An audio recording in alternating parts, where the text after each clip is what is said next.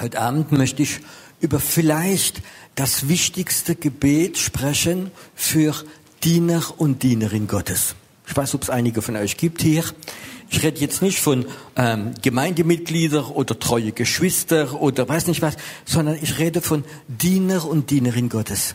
Die wir sagen, ich will meinem Gott dienen mit allem, was ich habe und ich möchte, dass deine Kraft durch mich fließt. Und da gibt es ein Gebet, die meisten haben es manchmal sogar übersehen. Über das möchte ich heute Abend ein bisschen sprechen, über dieses, über dieses Gebet einfach. Und ich möchte vielleicht den Kontext ganz kurz erklären.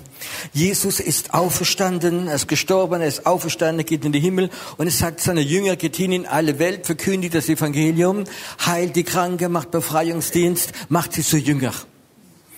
Und er geht davor weg. Er sagt, ich werde bei euch sein, aber er geht weg. Und was machen die Jünger? Sie fangen an. Petrus und Johannes gehen spazieren, gehen in den Tempel und da sitzt ein Krüppel wie jahrelang da sitzt, also Krüppel kann nicht mal aufstehen. Und er bettelt. Petrus guckt ihn an und Johannes und er guckt sie an und er denkt, jetzt bekommt er wahrscheinlich ein Geldstück, weil er gebettelt hat. Und Petrus sagt, Silber und Gold habe ich nicht. Aber im Namen Jesus Christus, steh auf. Und er nimmt in die Hand. Wow, und er steht auf. Das erste Wunder. Jesus ist weg. Die Wunder gehen weiter. Heilung geht weiter. Befreiung geht weiter. Die Kraft Gottes geht weiter. Wow. Und dann passiert etwas. Der Mann, wie jahrelang nicht mehr laufen konnte, wenn Krüppel war, die ganze, geschrieben, fast die ganze Stadt in Jerusalem hat dieser Mann gekannt, weil der war immer vor der Synagoge und hat immer gebettelt. Und die ganze Stadt hat dieses Wunder gesehen. Und jetzt denkst du, die ganze Stadt freut sich. Außer die Pharisäer. Die haben sich nicht gefreut. Und die haben da die Jünger kommen lassen, haben sie sogar eingesperrt. Warum macht er so etwas? Und dann haben sie gesagt, wie verbiete euch von diesem Jesus Christus zu erzählen? Warum sagen sie das? Sie wissen ganz genau, wenn die weitere erzählen, dass Jesus auferstanden ist, dass er lebt und das Zeichen Wunder geschieht, dann haben die jede Kontrolle verloren. Und sie wissen, jetzt wird's ganz gefährlich. Es steht geschrieben, dass hunderte Menschen zum Glauben gekommen sind zu dieser Zeit. Und die Pharisäer und die Schriftgelehrten, die wissen, es wird Tumult geben. Sie werden nicht mehr alles kontrollieren können. Und sie verbieten ihn äh, mit Strafe im Gefängnis. Wir werden nicht mehr von diesem Jesus erzählen. Und was sagen die? Sollen die Menschen mehr gehorchen als Jesus? Und da gehen sie zurück unter die Jünger und sie wissen, jetzt ist es so Machtprobe.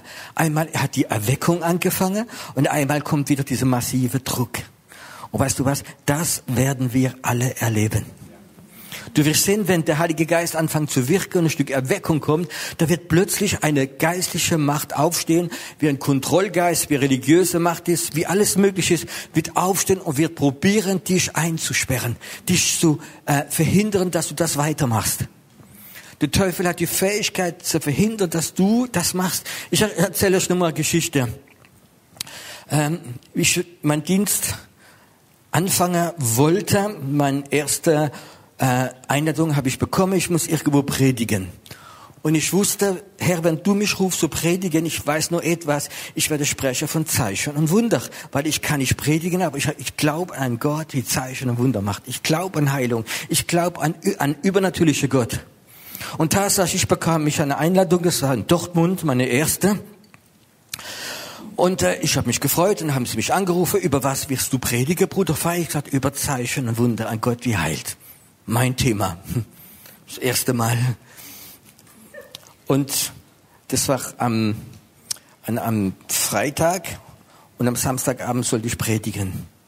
Und dann hat meine jüngste Tochter äh, hat Geburtstag gehabt, die war zwei Jahre alt, die Lidi. Und äh, meine Eltern waren da, wo die schon jahrelang nicht mehr da waren, wegen Glauben. Und ist da und die Kleine spielt und klettert so an den Tisch hoch mit einer Marmorplatte. Und der Tisch fällt um und die Marmorplatte fängt dich auf den Arm. Die Kleine schrie, wir haben sie hochgehoben und wir haben gesehen, dass der Arm ein Knick hat. Und er war ganz dick und ich weiß, da sind keine krumme Knochen drin, das sind gerade Knochen drin. Und wusste, dieser Arm ist zerbrochen und sie schreit. Meine Mutter schreit, holt den Notarzt, holt den Notarzt, sie schreit, die ist manchmal so ein bisschen ein Stück fast hysterisch geworden, wie ich das gesehen hat. Und im Moment, wo ich das Kind aufhebe, ganz klar spricht der Teufel zu mir und sagt, Piero, du bist ein Heuchler. Du wirst über Heilung sprechen. Äh, ich lache, du deinem Kleinen ins Krankenhaus, der geht Gips und du wirst über Heilung sprechen. Der andere Tag, du bist ein Heuchler. Und ich spürte diese Konfrontation. Und irgendwo habe ich die Kleine genommen, habe meine Frau gesagt, komm, wir gehen ins andere Zimmer. Meine Frau nicht ins Zimmer, habe die Kleine mitgenommen und haben befohlen in Jesu Namen, du zerbrochen Arm, du wirst gerade, dieser Schmerz geht weg und du bist nicht gebrochen. Ich kann das sagen, zwei Minuten später geht meine Kleine vom Zimmer raus, mal bitte, batsche, bitte, batsche, nichts gewesen wäre.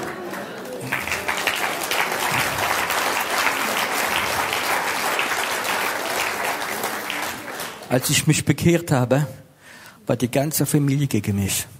Weil ich bin von einer Sekte rausgegangen. Ich habe gesagt, ich will Jesus nachfolgen. Ich gehe nicht mehr in eine religiöse Sache, sondern ich will Jesus nachfolgen.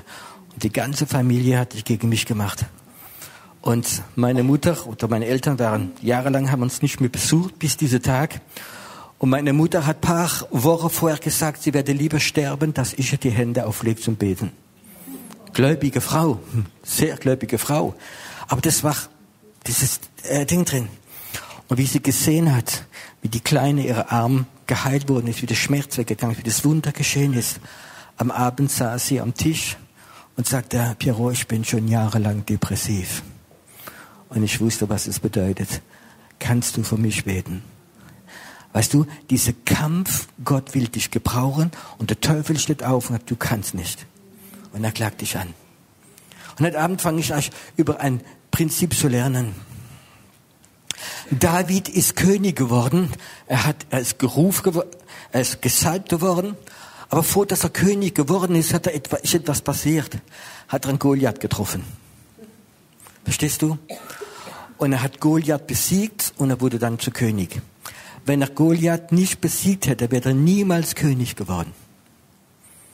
Ich sage dir etwas, wenn du Gott dienen willst, du wirst sehen, in deinem Leben steht Goliath auf.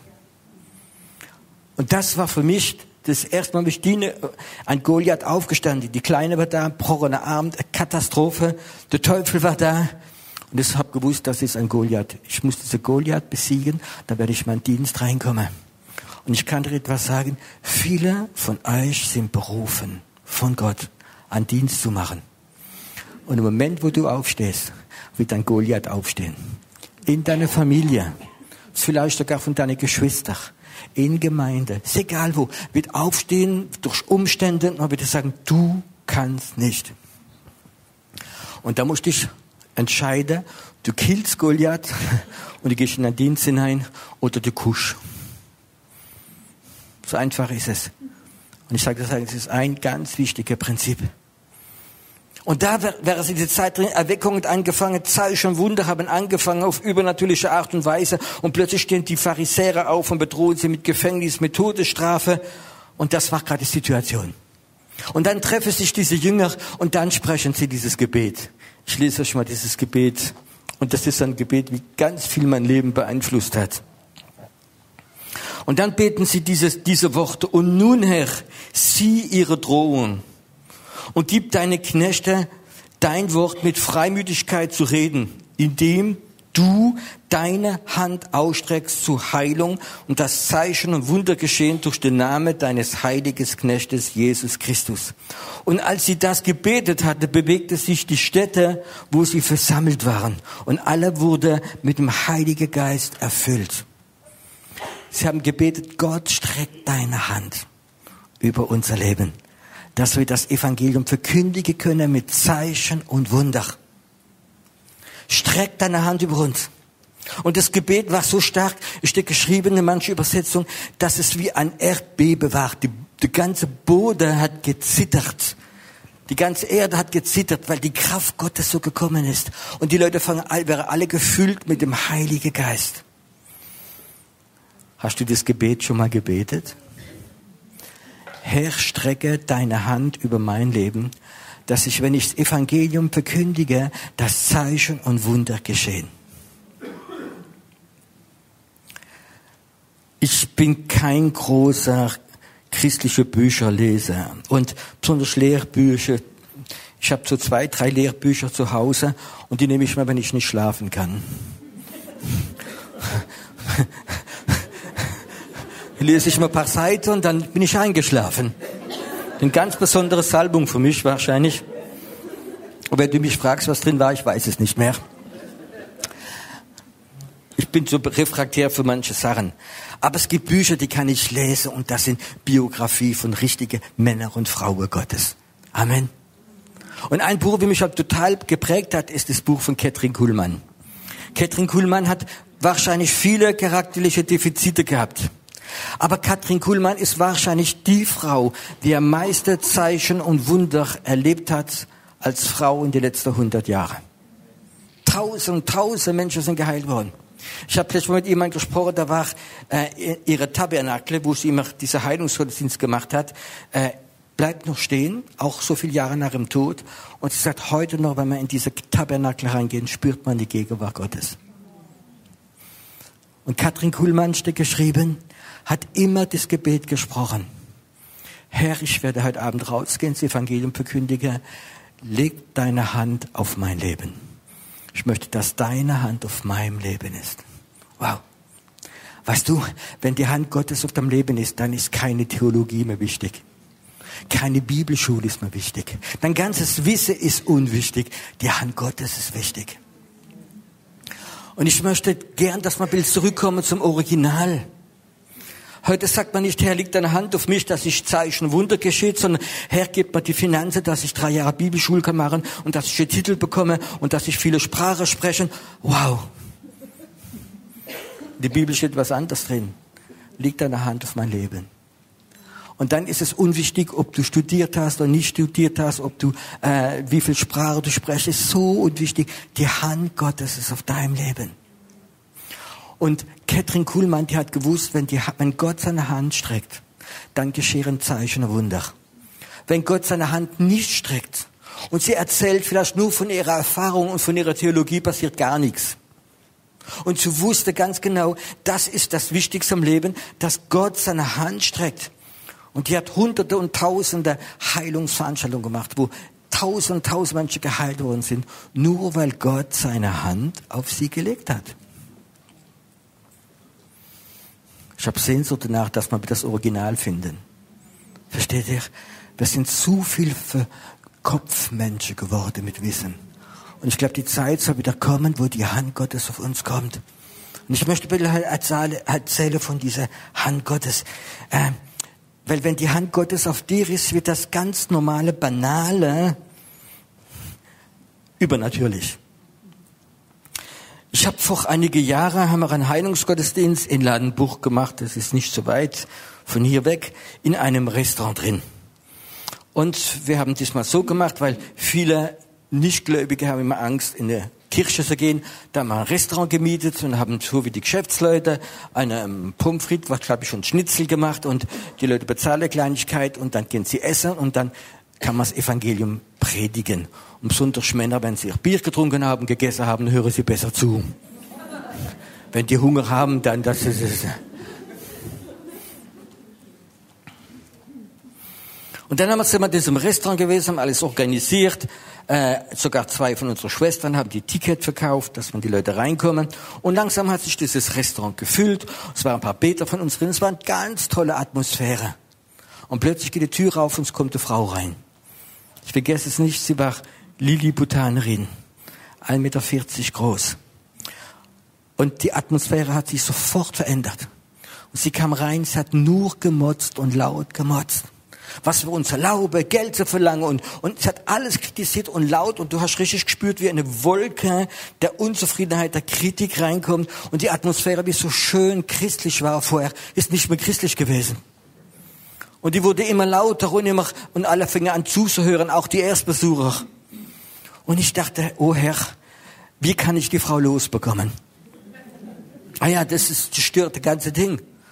Und dann die letzte Idee, die ich gehabt habe, ich gehe jetzt hin, gebe ihr 10 Euro und sag, hör zu, davon ist eine Pizzeria, äh, geh, ich lade dich ein, wolle Ruhe haben. Ich hatte meine Hand schon in der Tasche so und ging zu dieser Frau hin und im Moment, wie ich hingehe, spricht Gott zu mir und sag, sag ihr, dass ich sie lieb habe. Und was ich gesagt habe, Herr, das ist so banal. Das ist so abgedroschen, verstehst du? Die wird mich anspucken, wenn ich ihr das sage. Die, war, die wäre ein lebendiger Kaktus.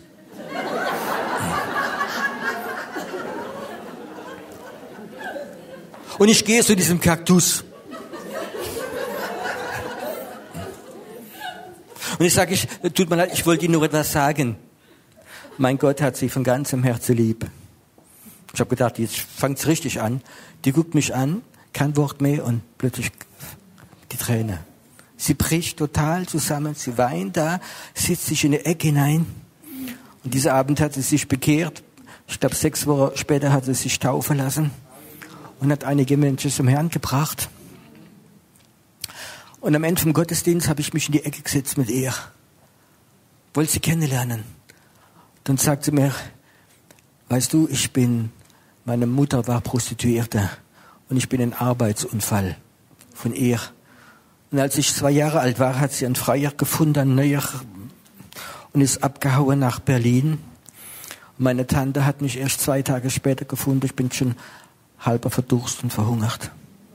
Vergessen. Und meine Tante hat mir das Leben gerettet und hat mich dann ins Heim gebracht. Und ich bin im Heim aufgezogen worden. Und weißt du, dieser, in dieser Heim, also diese Zeit, war es nicht unbedingt sehr, ja, freundlich. Besonders wenn ein Lilliputaner drunter ist.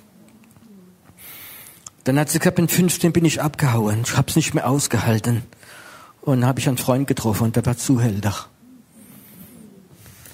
Und er hat mich sofort in die Kabarett, in diese Sache reingebracht. Und ich musste auftreten, abends, ganz nackt, als Lilliputanerin mit einer Schlange um den Hals rum. Und die Männer haben sich totgelacht, wie sie mich gesehen haben. Sie haben noch nie keinen Kleingewuchs gesehen, wie nackt rumlauft das jeden Abend. Dann habe ich gesagt, ich möchte nicht mehr. Dann hat, hat er mich so verprügelt, mehrmals, ich bin so geschlagen worden. Das einen Tag habe ich es nicht mehr ausgehalten, er hat mich so verschlagen, da bin ich vom Restaurant rausgerannt, in den LKW rein, dass er, mir über, dass er mich überfahrt. Ich wollte aufhören damit. Und es sagt er nicht mal das, habe ich gepackt, der LKW hat noch gebremst, so weit vor mir. Und diese Kaktus, diese Frau mit der Vergangenheit, sie kam und ich dachte, Herr, diese Worte, sie sind so banal. Gott liebt dich. Das ist abgedroschen und das stimmt so teilweise, das ist abgedroschen. Gott liebt dich und Gott liebt dich. Ich konnte es manchmal auch nicht mehr hören. Aber da kam die Hand Gottes auf mein Leben. Und ich sagte, Gott liebt dich. Ich habe es auch banal gefunden. Aber Gottes Hand war da. Und es hat viel voll getroffen. Und ich glaube, es ist ein Unterschied, wenn du etwas sagst, ob die Hand Gottes auf dir ist oder wie ein Papagei etwas nachredest oder wie eine Schallplatte wie hängen bleibt. Verstehst du? Wenn die Hand Gottes nicht vom Leben ist, dass wir öfters wie Schallplatte wie hängen bleiben. Aber es ist nicht, was Gott möchte. Ich möchte so einige Sachen davon erzählen. Ich war eingeladen in Frankreich, in einer Stadt, die heißt Clermont-Ferrand. Da hat ein reicher Geschäftsmann mich kennengelernt, hat mich eingeladen, gesagt, ich möchte für meine Stadt bezahlen und äh, hat, weiß nicht, 15.000 Traktate in die ganze Stadt verteilt und hat draufgeschrieben, äh, Heilungsabend mit Zukunft, äh, Vision oder so etwas. Nichts Christliches, nichts, kein Bibelvers, gar nichts. Und tatsächlich hat die verteilt und der Raum äh, war voll bis zum letzten Platz. Voll. Leute gedacht, es ist ein Geistheiler da, äh, wie, wie Hokus Pokus macht. Und da kommen die Leute, haben sogar Gutscheine gehabt, dass sie kommen können. Und der Raum war voll, voll, voll. Es waren vielleicht fünf Gläubige und wahrscheinlich 99 Prozent Ungläubige da. Und ich weiß nicht, warum ich stand. Da war ein Vorhang ich saß hinter dem Vorhang. Und irgendwo kam, hat dieser Mann noch ein junger Mann gebracht für Lobpreis machen. Er war da mit der Gitarre und irgendwo hat sich im Raum rumgesprochen, dass es etwas Christliches wäre. Das hat sich so rumgesprochen und plötzlich spürte ich diese Aggressionen. Plötzlich spürte ich, wir sind reingelegt worden. Es ist wahrscheinlich ein Pfarrer, es ist Kirche, boah. Und ich stand dahinter und ich spürte diese Atmosphäre. Denkt jetzt ein falsches Wort, die, die sind richtig aggressiv geworden. Und dann geht dieser Veranstalter nach vorne und will anfangen zu reden und will dieser junge Mann rufen, er soll ein paar christliche Lieder singen. Und ich wusste, wenn der die Gitarre nimmt und ein Lied singt, sind sie alle weg. Und sogar vielleicht aggressiv. Und ich sagte, Gott, hilf mir. So, Gott legt deine Hand drauf. Und es ist, es ist gar gefährlich, das sind aggressiv, die Leute. Und ich spring dann raus und sag in dem Organisateur, komm, lass dir mal die Gitarre auf der Seite, lass dir mal auf der Seite. Ich nehme das Mikro. Ich nehme das Mikro und die guckte mich alle so an und sagte, Herr, jetzt zeig, ob du deine Hand auf mich legst oder nicht. Gib mir jetzt Worte. Und sofort sagt der Herr, ja, in der zweiten Reihe sitzt eine Frau, die hat den ganzen Tag schon Zahnschmerzen. Und ich sagte, da ist jemand, der hat Zahnschmerzen den ganzen Tag schon. Und natürlich die Frau, ja, ich bin's, ich bin's, den ganzen Tag schon so. Und ich gehe hin, und ich gehe hin, und ich sag, gib Achtung, was ich jetzt sage, ich sag Zahnschmerzen, sofort aufhören. Und die Frau, ist weg, es ist weg. Und sagt der Herr mal weiter. Und der Herr sagt, mal, schau mal, das ist jemand da, der hat Nierenschmerzen, Nierenprobleme. Haben sich sofort gemeldet, bin hingegangen, habe es gesagt. Und ich habe nicht gesagt, in Jesu Namen. Ich habe nicht gesagt, lieber Gott. Ich habe nur die Krankheit angesprochen. Und am dritten oder vierten spürte ich, wie dieser, ah, das ist nichts Religiöses. Es ist kein Pfarrer. Es ist, es ist keine Sekte. Es ist ein ganz normaler Mann.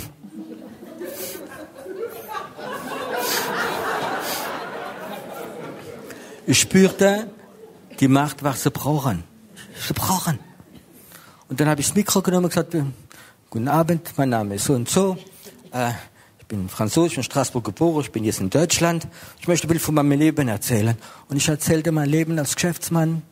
Und ich erzählte, wie, wie alles schiefgegangen ist. Und dass ich ins Gefängnis kam. Und die haben auch große Augen gemacht. Wow, das ist fast wie wir.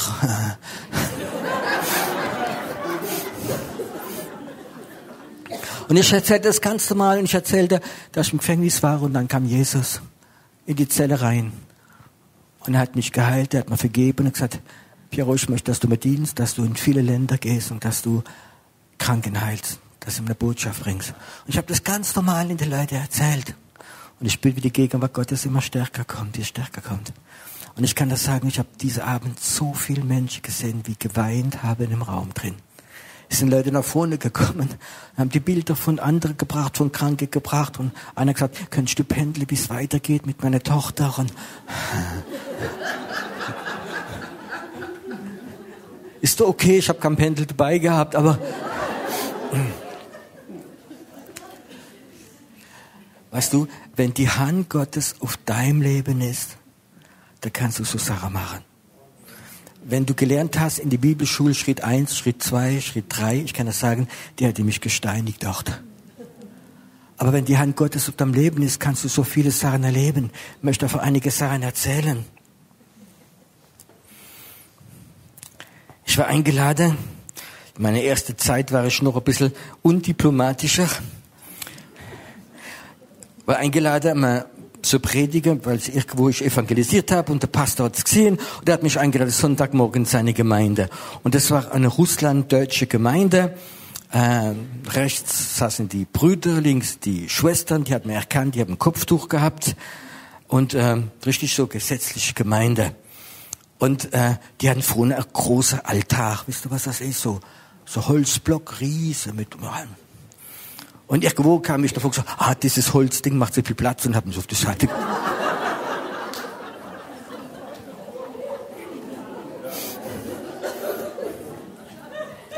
Und plötzlich spürte ich, au, ich habe das Heiligtum berührt. Dann stehe ich da vorne und du merkst, der ganze Raum ist gegen dich. Was ist das für einer, wie unser Altar verschiebt, verstehst du? Und sagt noch Holzstück dazu.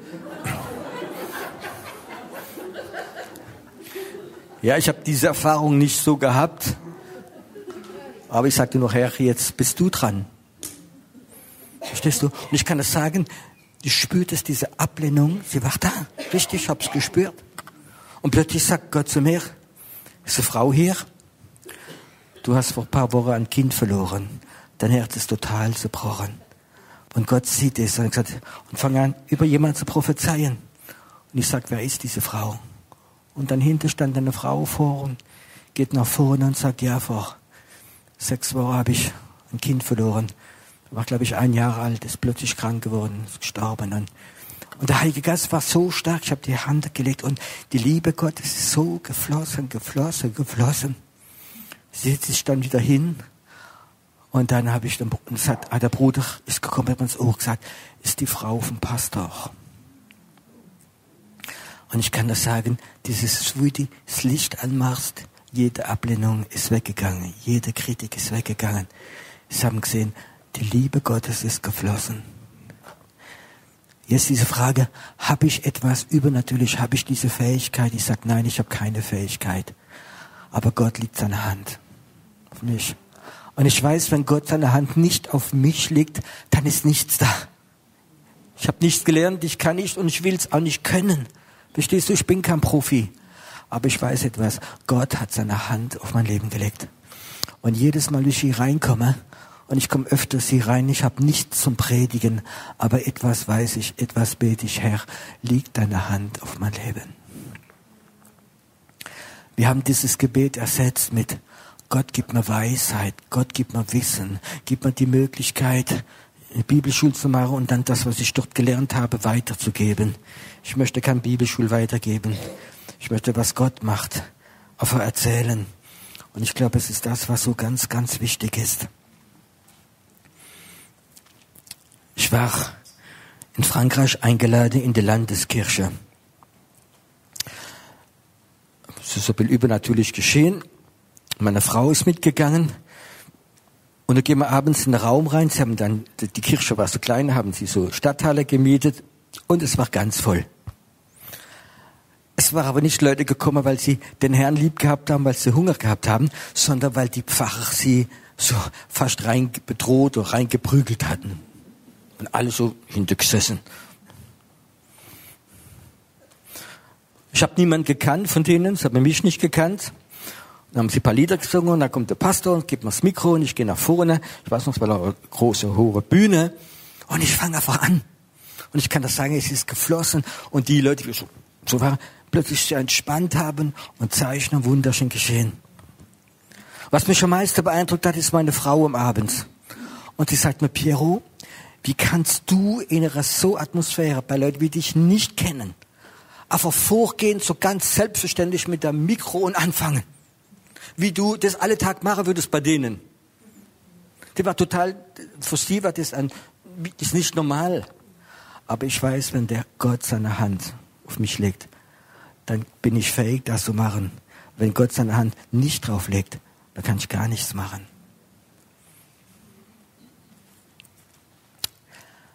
Glaubst du, dass Gott schon seine Hand manchmal auf dich gelegt hat? Weißt du, da gibt es ein Problem. Gott legt seine Hand auf dich. Und dann machst du einen Dienst. Du betest für jemanden, egal was. Und dann kommt dieser Gedanke, vielleicht kennt ihr, was denke die andere? Was denke die andere?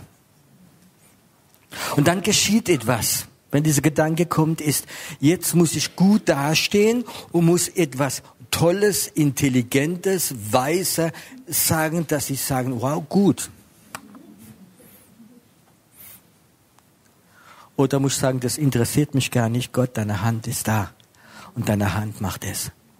Und du hast die Hand Gottes auf deinem Leben, möchte ich sagen, fast ignoriert. Und du hast das Wissen, was du hast, benutzt und nicht die Hand Gottes. Ich habe den Eindruck, dass manchmal Gott das ganze Wissen wegnimmt. Und du bist wie im leeren Raum, du weißt gar nichts mehr. Aber du weißt nur etwas, die Hand Gottes ist auf meinem Leben da. Möchtest du das erleben in deinem Leben? Dass die Hand Gottes auf deinem Leben ist, nicht an die Gemeinde, nicht an da, sondern es kann auf deinem Job sein. Du kannst am Aldi an der Kasse stehen und plötzlich kommt die Hand Gottes auf dein Leben. Und du fängst an zu prophezeien über jemanden. Du fängst über ihn zu reden. Du kannst ein Krankes sein und plötzlich kommt die Hand Gottes und du gehst hin und du betest für ihn und Wunder geschehen dein ganzes Seminar, das ganze Wissen, wie du gelernt hast, mach mal auf die Seite und lass die Hand Gottes auf deinem Leben drauf. Und spring ins Wasser hinein. Und ich kann das sagen, ich habe so eine Sehnsucht, dass dieses Gebet wieder das, das Hauptgebet wird von Männern und Frauen Gottes. Es ist gar nicht wichtig, was du sagst oder wie du sagst, sondern wichtig ist, wenn du etwas sagst, dass die Hand Gottes auf deinem Leben ist. Amen. Ich habe so ein Bild von mir, ich sage es trotzdem. Ich habe den Eindruck, dass viele da sind und ihre Schallplatte hat einen Kratzer. Kennt ihr das? Und du merkst, die Schallplatte kratzt und es ist keine Kraft mehr drauf. Könntest nicht mal deine Schallplatte wegschmeißen. Ich mache viele Heilungsgottesdienste. Und manchmal, wenn ich zuhöre, wenn die Leute da vorne beten, ihre Gebete, wie sie schon hundertmal dieselbe Gebete gesprochen haben.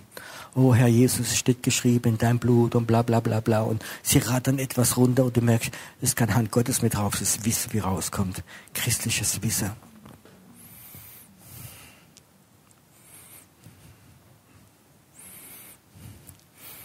Ich ging nach Zinsheim in der Heilungsgottesdienst. Ich laufe in den Raum rein.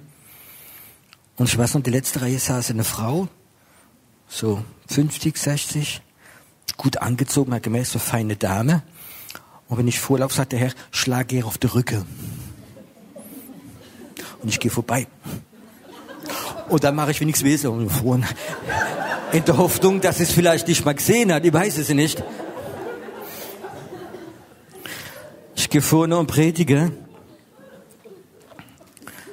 Zwei Tage später Anruf oben im Büro.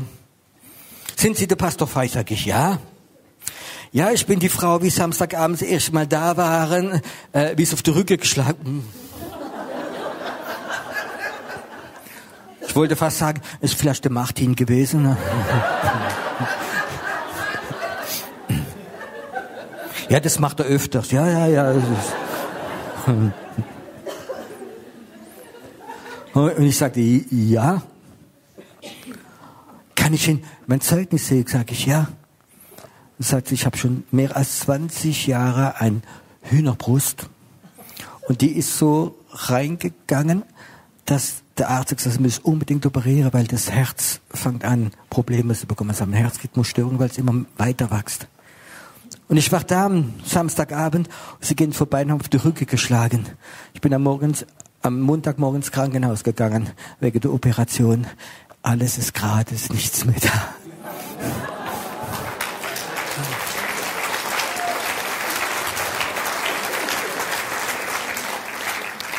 Okay, das habt ihr alles gut behalten. Nächste Woche fangen dann die Leute zu schlagen. Nein, das ist es nicht. Aber ich sage nur, das ist so der Unterschied. Diese verrückte Sache kannst du machen, wenn die Hand Gottes auf deinem Leben ist. Wenn die Hand Gottes auf deinem Leben ist. Elia hat für ein Kind gebetet, für eine Frau gebetet und das ist ein Wunder geschehen, sie wurde fruchtbar. Und dann einige Jahre später ruft sie ihn, der Kleine von neun Jahren ist tot. Und die Frau war so enttäuscht. Und er geht rein und er legt sich auf ihn. Hände auf Hände, Auge auf Auge. Verstehst du?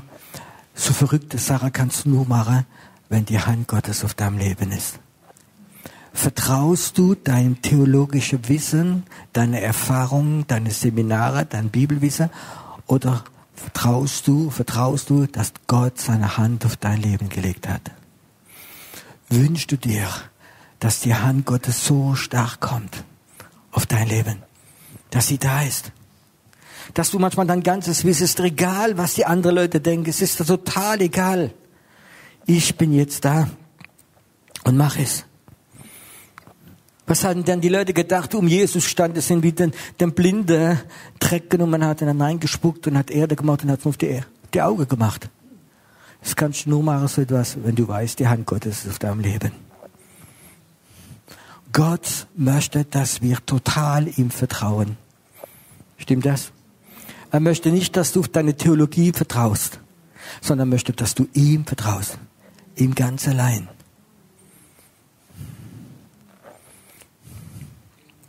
Ich glaube, dass einige von euch da sind, die das erlebt haben in ihrem Leben, dass die Hand Gottes plötzlich da ist. Du prophezeist, du betest, du hast Worte der Erkenntnis, du machst etwas und du merkst, wow, das ist Gott. Das ist Gott gewesen. Und plötzlich ist es nicht mehr da. Plötzlich hast du einen Dienst angefangen und du machst etwas und du fängst an zu rudern, zu rudern. Aber die Hand Gottes ist nicht mehr da. Was ist passiert? Dein Vertrauen ist auf dein Wissen, auf dein Können, auf deine Experimente, nicht mehr auf die Hand Gottes. Möchtest du wieder zurückkommen an diesen Punkt, wo die Hand Gottes auf deinem Leben ist? Wo du merkst, hey, das kommt jetzt nicht von mir, sondern die Hand Gottes ist auf meinem Leben drauf. Sie haben gebetet, Herr, streck deine Hand dass wenn man das Evangelium verkündige, das Zeichen und Wunder geschehen. Und Gott hat eine Antwort gegeben. Und es war so stark, dass die Erde gebebt hat. Es war ein gutes Gebet. Aber das Gebet hat nicht seine Kraft verloren, es im Glauben machst.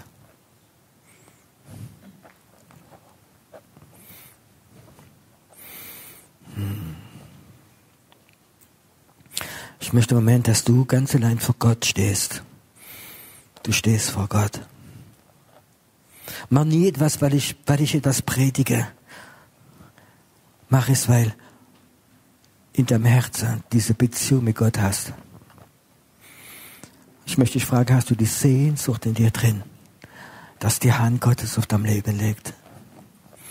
Hast du eine Sehnsucht, dass das ganze Wissen und das ganze Erfahrungen können im Moment auf die Seite geht und dass die Hand Gottes auf deinem Leben ist?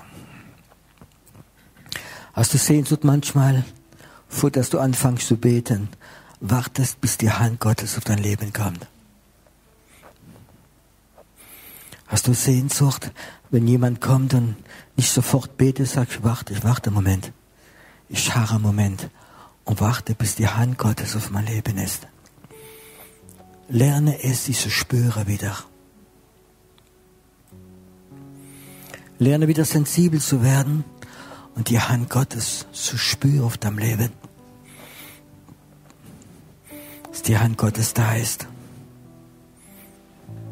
Und wenn die Hand Gottes da ist, vergiss alles andere, was die anderen denken von dir. Und beweg dich, wenn die Hand Gottes auf deinem Leben ist.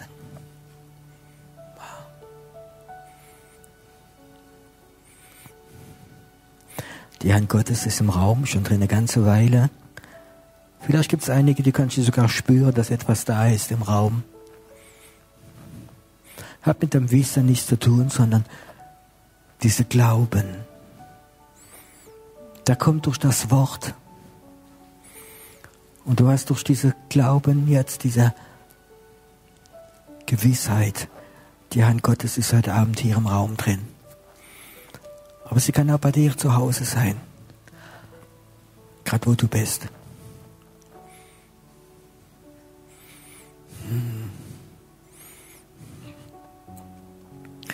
Die Hand Gottes kann manchmal so schwer werden. Als ich frischgläubig wurde, habe ich mal Gott gesagt, Gott, ich will deine Kraft erleben, richtig, was Richtiges. Ich möchte nicht Leute, die dann drei Tage später Heilung geben, sondern ich möchte die Kraft Gottes möchte ich kennenlernen, erleben. Und dann habe ich irgendwo gepredigt, war ganz Anfang von meinem Dienst in einer Gemeinde, war eingeladen und während der Anbetung sagte, Herr, liegt dich auf der Boden. Und ich habe mich so auf der Boden gelegt. Ist mir egal, was die Leute denken, es wäre bei der Anbetung. Und plötzlich habe ich so den Eindruck, wie, wie zwei Engel kommen und sie legen so wie ein Teppich auf mich. Es war so wie ein Teppich, vielleicht fünf Kilo. Und ich sage, Herr, was ist das? Und er hat gesagt, du hast doch gebetet, willst du meine Kraft kennenlernen? Und dann kam sie nochmal einem zweiten draufgelegt und eine dritte draufgelegt. Und plötzlich spüre ich, oh, das ist schwer jetzt. Und die haben weitergemacht, gesagt, es, tut weh, Herr. Und hat dann noch ein Bild drauf gemacht. Und ich, da während der Anbetung, ich lag davor und habe den Eindruck gehabt, dass 150 Kilo vom Rücken liegen. Und wisst ihr, was mein Gedanke war? Wenn jetzt der Pastor Amen sagt und ich muss aufstehen, geht gar nicht. Ich lieg da wie ein Frosch erdrückt. Und der hat gesagt, du willst meine Kraft kennenlernen. Du willst kennenlernen. Und dann sagt man, Piero, der Moment, wo der Pastor Amen sagt und ruft dich nach vorne, werde die Engel wieder wegmachen. Und tatsächlich, ich bin mit zehn Minuten gelegen, ich habe gedacht, ich sterbe, so schwer war das für mich. Und dann sagt der Pastor davon, Amen, jetzt kommt der Bruder Veit dran, plötzlich war es wieder weg. Und ich habe gewusst, Gott ist Kraft. Gott ist Kraft. Wenn die Hand Gottes auf dich kommt, kommt die Kraft auf dich.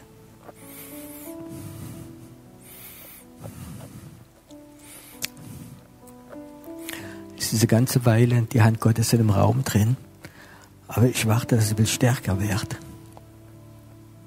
Glaubst du, dass die, die Kraft Gottes so über dich kann kommen, dass du nicht mehr auf dem Stuhl kannst bleiben, dass du im Boden liegst plötzlich? Ich habe gesehen, wie ein ganzer Raum vom Boden lag, weil die Kraft Gottes so gekommen ist. Hast du Sehnsucht danach? Nicht etwas Theoretisches, nicht etwas Religiöses, sondern die Kraft pur von Gott. Die Hand, wie liebt, wie heilt, wie befreit. Hast du Sehnsucht danach?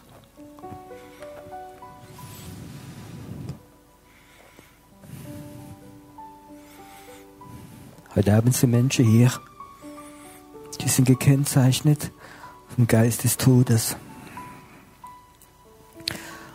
Der Tod ist in dich hineingegangen. Vielleicht durch Diagnose, durch, durch andere Sachen. Du weißt ganz genau, dass etwas in dir drin wie tot ist.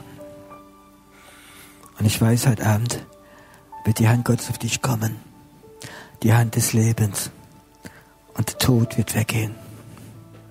Und du wirst heute Abend nach Hause gehen und wirst nie wissen, dieser Tod ist weg von dir. Er ist weg. Du wirst ihn nicht mehr spüren. Ist jemand da, du träumst regelmäßig vom Sterben, von deiner Beerdigung, von deinem, von deinem Sarg, wie du drin liegst. Und ich sagte was, das ist der Geist des Todes. Es sind so viele Menschen hier, die prophetische Berufung haben, Leben zu bringen. Und der Tod ist gekommen. Ist gekommen. Und Gott sagt, heute Abend wird meine Hand gestreckt sein, um Leben zu schenken. Hör zu, wenn du da bist. Und ich sage, Piero, ich weiß, von was du redest. Die Gedanken des Todes, sie gehen nicht weg von mir. Ich habe so viele Träume gesehen von meinem eigenen Tod und von anderen Sachen. Ich möchte frei werden davon. Ich möchte, dass jede Form des Todes von mir weggeht. Du brauchst dich nicht zu schämen. Komm heute Abend jetzt. Nach vorne, stell dich einfach hin. Heute Abend ist Zeit der Befreiung. Sieh mal, du hast eine Krankheit und du weißt, die wird einen Tag dich zum Tod bringen. Heute Abend sagt Gott, ich werde dich befreien davon.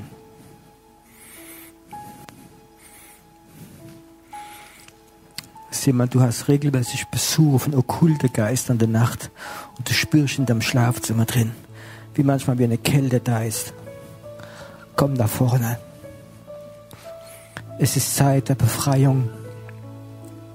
Es ist Zeit, dass die Macht des Todes, die Macht der Hexerei zerbrochen wird. Es ist Zeit heute Abend, dass Gott Wunder tut. Es ist Zeit, wo Hexerei zerbrochen wird, dass sie weggeht. Es ist Zeit, wo der Tod dich verlassen wird, wie der Tod weg wird gehen von dir. Wie der Tod weg wird gehen. Er wird weggehen. Er wird weggehen von dir. Er wird weggehen von dir. Hm. Vater, ich möchte, dass deine Hand in diesen Raum stärker und stärker kommt. Dass jetzt du deine Hand streckst. Tod, wo ist der Stachel? Tod, wo ist die, diese Sache jetzt? Es wird weggehen. Es wird weggehen.